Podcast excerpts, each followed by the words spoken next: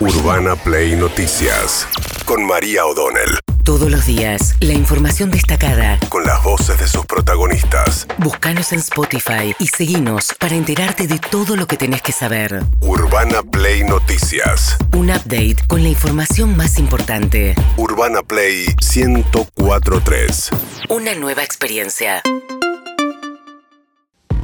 Bien, tiempo de rumores, de especulaciones, en este caso que tienen que ver con finalmente el desembarco, muchas veces planificado y un par de veces ya frustrado, de Sergio Massa, actual presidente de la Cámara de Diputados, tercera pata de la coalición de gobierno como de, proviniendo del Frente Renovador, que las veces que estuvo, digamos, en momentos críticos, la última vez fue con la salida de Martín Guzmán y el reemplazo por Silvina Batakis, bueno, siempre pidió para entrar al gobierno como una fuerza, digamos, eh, más que un solo puesto ocupar un puesto, sino, digamos, tener una, presencia importante dentro del gabinete. Cristina Kirchner viene presionando a Alberto Fernández para que haga finalmente un cambio de gabinete significativo, nunca de la gente de la cámpora, no de los integrantes del gabinete que son de la cámpora, sino que va, ¿no? Por otros integrantes del gabinete de Alberto Fernández. La cuestión es que los rumores arreciaron, primero con un video que anteanoche, no anoche, anteanoche dijo que estaba desvelada Malena Galmarini, la esposa de Sergio Massa, y puso un video, una vieja campaña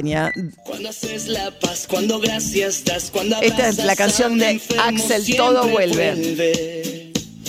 Cuando compartís, cuando sonreís, cuando das sin esperar, también te vuelve. Bueno, ahí está, Sergio Massas está eh, dando eh, una campaña mientras se escucha Todo vuelve, ¿no?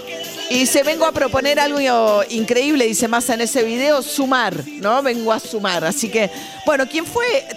Es un poco circular la historia de Alberto Cristina y Sergio Massa. Pues si nos vamos al año 2008, ¿eh? segundo mandato de Cristina Fernández de Kirchner, pleno pico de la discusión con el campo. Alberto Fernández, desgastado con Cristina Kirchner, se va del gobierno de Cristina Kirchner, le renuncia como jefe de gabinete. ¿Quién lo reemplaza? Sergio Massa, como jefe de, gabinete. Duró un año, no se llevó bien Sergio Massa con Cristina Kirchner como jefe de gabinete rápidamente y después, bueno, nada, fue a provincia de Buenos Aires y compitió contra el candidato de Cristina Kirchner, que era Martín Isaurralde, el ex intendente de Loma de Zamora, que fue el único que ayer habló públicamente de este tema. Hay mucho hermetismo, que dijo, bueno, le haría mucho bien Sergio Massa, así que son todos personajes que se conocen hace rato. Bien, todo esto en una jornada ayer en la que bajó un poco el riesgo país, eh, mejoró un poquito la situación de los bonos, pero subió algunos pesitos el dólar blue y no se vio todavía el efecto de la medida que puso en marcha el gobierno para capturar dólares de la liquidación del campo que no se está produciendo.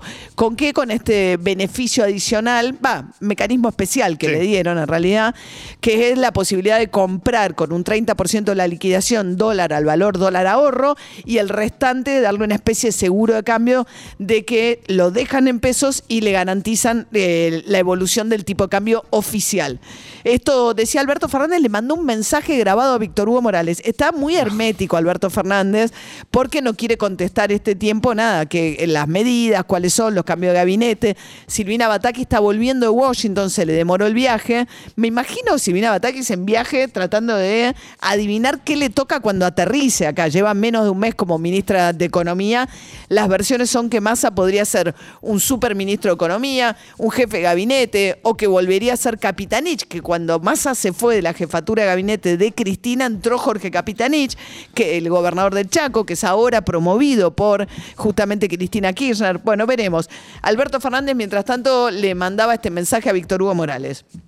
Si los quieren vender, están obligados a venderlos en el dólar MEP, que también es un dólar oficial. ¿Y cuál es la idea? Que si los venden, haya más oferta de dólares en el dólar MEP, baje la cotización del dólar MEP y la brecha se acerque. La idea es precisamente que todo lo que hicimos no supone ninguna devaluación. Nos movemos con los dólares que existen. No hizo falta ningún decreto presidencial, se resolvió con una resolución del Banco Central.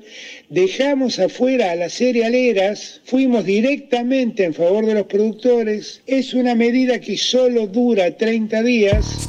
Bien, Alberto Fernández frente, ¿por qué le manda este mensaje a Víctor Hugo Morales? Frente a los sectores más kirchneristas que le criticaban lo que consideran una concesión, una agachada frente al campo. Entonces él dice, no, lo que estoy es defendiendo el tipo de dólar oficial, que en la medida en que sea tan grande la brecha con los demás tipos de dólares, la expectativa de evaluación no cede, porque decimos, bueno, aguantás una brecha del 150% entre los 137, creo que quedó ayer el dólar oficial, y los 320 de los demás tipos de, de dólar. Esto yo no sabía que la idea, es la primera vez que lo dice, es que con los dólares ahorros que, de los que supuestamente se va a hacer el campo, si los quieren vender, los vendan al MEP, hagan ese rulo que les permite ganar, pues van a comprar un dólar a 200 y lo pueden vender al MEP a 300, 320. Claro. Entonces que hagan ese rulo, ganen el 50% en pesos y que baje el dólar, eh, que planche el dólar MEP. A ver, ¿qué dijo Miguel Ángel Pese, el titular del Banco Central? Porque ¿qué pasó? Atrás del campo aparecieron, che, yo quiero un dólar, un dólar, o sea, dame un tratamiento especial a mí también. Y aparecieron las pymes y se calentó Miguel Ángel Pérez, el titular del Banco Central, que ayer perdió 130 millones de dólares de reservas. Suena un poco ingrato lo que están diciendo las pymes si hay un sector al cual el Banco Central en todas las medidas que ha tomado ha sido a favor de las pymes. Siempre hemos dado eh, excepciones para el mundo de las pequeñas y medianas empresas. Es cierto que también lo hemos hecho para el sector industrial, para el sector eh, minero, para el sector de las industrias del conocimiento. Ahora se ha presentado este problema que es por todo reconocido y le estamos aportando una solución como se lo aportamos también a las pymes. Bien, ayer no hubo gran cosa de la liquidación, hay sectores, la dirigencia del campo es mayoritariamente crítica a la medida, al final cada uno va a hacer los números, va a ver lo que le convenga y hará eh, lo que le convenga. Eh, hay que ver, ayer no se vio el ingreso, es por un mes la ventana, hay que ver qué pasa. No, me parece que el sector del campo se siente en una posición este, muy segura, de ventaja en la discusión, dice, se dieron esta cosa de que explicaba. El gobierno les dio un régimen especial, claro. Entonces van por más. ¿Por qué? Porque los tipos lo que dicen es, yo con el poroto, cuando tengo el poroto de soja, lo que tengo es, tengo tanto el tipo de cambio asegurado, porque mientras se mueva el dólar yo tengo el poroto, y el valor del poroto asegurado. Si yo entro en esto, el valor ya lo pierdo, solamente me aseguro el tipo de cambio. ¿Por qué el valor? Porque va a bajar, de sí si todo no, porque si sube, si, sube me lo quedo. lo que pasa es que, claro, como subió mucho el valor internacional, el precio internacional, con lo que liquidaron ya les alcanza para cubrir los costos y la cosecha y demás. Entonces les conviene, la discusión es, me conviene más ahorrar en granos y quedarme los granos como seguro o liquidar ahora. Mientras tanto, hay una discusión porque Daniel Menéndez, que es de Barrios de Pie, una eh, organización piquetera, es funcionario del Ministerio de Desarrollo, convocó al sábado 11 de la mañana, que es el día del acto central en la rural, a una protesta. Hay sectores que le están pidiendo que se baje porque consideran que puede llegar a ser una situación de fricción complicada que se puede volver nada, con alguna situación violenta. ¿Qué decía Daniel Menéndez? El campo tiene un papel central y casi hegemónico en la incorporación de divisas y eso lo pone en un lugar que hace valer esa situación casi extorsiva. Esa extorsión repercute en el 95% de la sociedad que vivimos en pesos y que vemos licuados nuestros ingresos en los últimos días y la verdad que llamamos de manera absolutamente sencilla, humilde, a que entiendan que no se pueden llevar puesto al conjunto del país que vive que licúan sus ingresos a partir del proceso de especulación y de extorsión que están llevando adelante y vamos a expresarlo en defensa propia, ¿no? Nosotros con mucha humildad llamamos y pedimos que se entienda en qué país viven. Bueno, mientras tanto hubo una discusión, una reunión ayer en eh, el gobierno de la ciudad de Buenos Aires, porque la seguridad está a cargo del Ministerio de la Seguridad de la ciudad de Buenos Aires, y la preocupación, como decía David hace un rato, era que eh, se compren tickets y entren a la rural, que dónde va a estar la manifestación. Marcelo de Alessandro, el ministro de Seguridad porteño, decía lo siguiente. Lo que están haciendo es una provocación realmente innecesaria en un momento donde la situación no, no da para para eso. Nosotros no podemos permitir ese enfrentamiento entre argentinos. Acá el problema es del gobierno nacional, de las malas medidas que toma y de las medidas que debería tomar y no toma.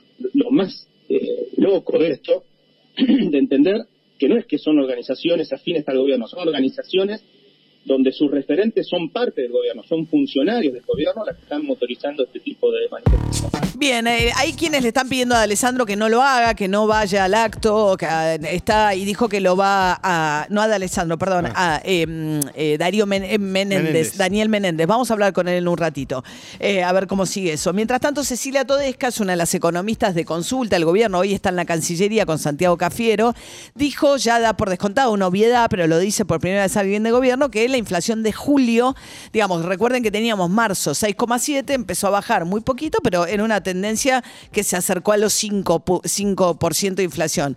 Y dijo que ahora va a volver a subir en julio, las estimaciones dan para julio un piso del 7%, por lo menos. Esto decía Cecilia Todesca. Yo entiendo que cuando tengamos los datos, que va a ser eh, el mes que viene, bueno, es un número que va a dar mal y va a dar mal ¿por qué? Porque, bueno, tuvimos eh, un, un shock muy fuerte, expectativa de evaluación muy fuerte. Entiendo, yo no sigo los números, digo, no es que yo tenga una un indicador propio de los precios, pero de lo que he estado leyendo y de lo que he estado viendo, este mes, que ha sido un mes muy difícil, eh, va a dar un dato eh, para arriba en lugar de para abajo, que es la tendencia que veníamos desde niveles muy altos, pero veníamos bajando todos los meses un poquitito, un poquitito, un poquitito. Este podría ser un quiebre en ese sentido. Urbana Play Noticias.